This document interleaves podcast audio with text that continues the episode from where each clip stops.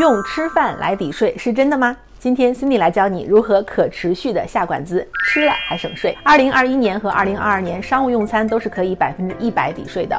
那这里省的税呢，按照 marginal tax rate 计算，所以呢，根据每个人的税率水平，可以给吃饭的钱呢打到六到八折。首先，我们看一看什么场合可以算作商务用餐，和客户用餐可以算，即使你没给客户买单，你自己的饭钱也是可以抵税的。那第二，和潜在的用户用餐可以算，潜在用户可以包括。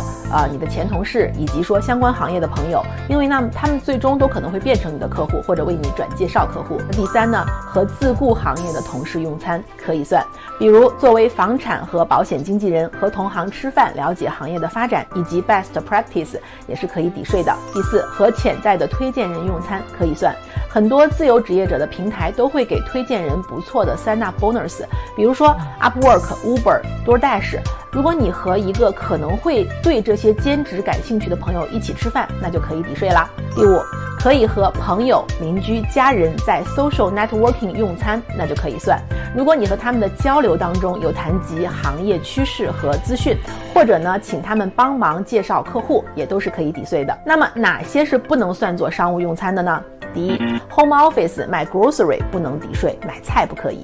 第二，单独吃饭不可以抵税。第三，工作中吃零食、喝咖啡，通常也是不可以抵税的哦。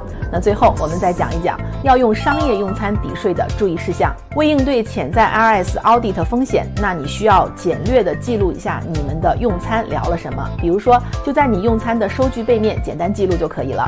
在 COVID 的期间呢，为鼓励大家多出门用餐呢，2021和2022的商务用餐可以。百分之一百抵税，那从二零二三年起呢，这个折扣会变到百分之五十。关注美美才知道，带你省税搞钱，迈向财富自由。